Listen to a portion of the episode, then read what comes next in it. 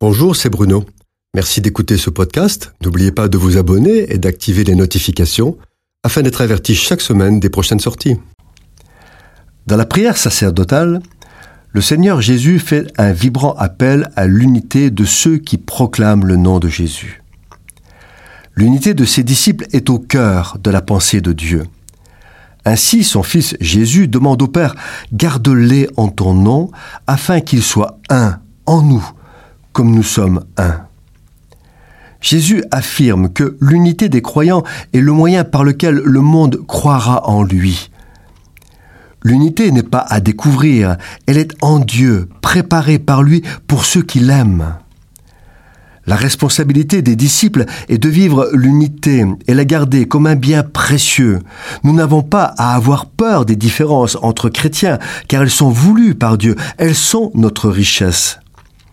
L'unité n'est pas l'uniformité. Nos sensibilités sont différentes et nous n'avons pas tous les mêmes besoins. C'est pourquoi la variété est nécessaire. Par contre, il faut être capable de voir au-delà de ce qui divise dans le respect mutuel de l'autre, au service d'un but commun, supérieur et prioritaire qui rassemble. Il ne s'agit pas de pensée unique, mais d'être capable de travailler ensemble, même ponctuellement, pour la gloire et l'édification du royaume que Jésus nous a confié. Pour cela, l'amour et le don de soi doivent l'emporter sur l'égoïsme, l'orgueil et la peur. C'est encore et toujours une question de mort à soi-même et de percevoir l'autre comme plus important que soi.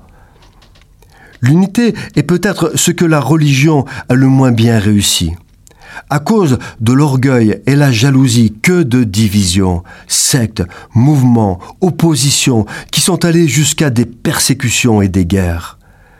Malgré tout, les vrais disciples de Jésus ont fait un magnifique travail au cours des siècles, amenant des centaines de millions d'âmes à la lumière de l'Évangile. Ils ont bouleversé le monde. Qu'est-ce que cela aurait été s'il y avait eu entre eux cette véritable unité demandée par Jésus? D'ailleurs, à ce sujet, comment est-il possible qu'au premier siècle, de simples pêcheurs du lac de Galilée ont-ils pu bouleverser le monde par la prédication de l'Évangile en moins d'une génération? Alors qu'il n'y avait ni radio, ni voiture, ni avion, et encore moins Internet, ils ont christianisé tout le pourtour méditerranéen. Ils n'étaient qu'une poignée d'hommes déterminés. Ils ont bousculé les idoles grecques et romaines.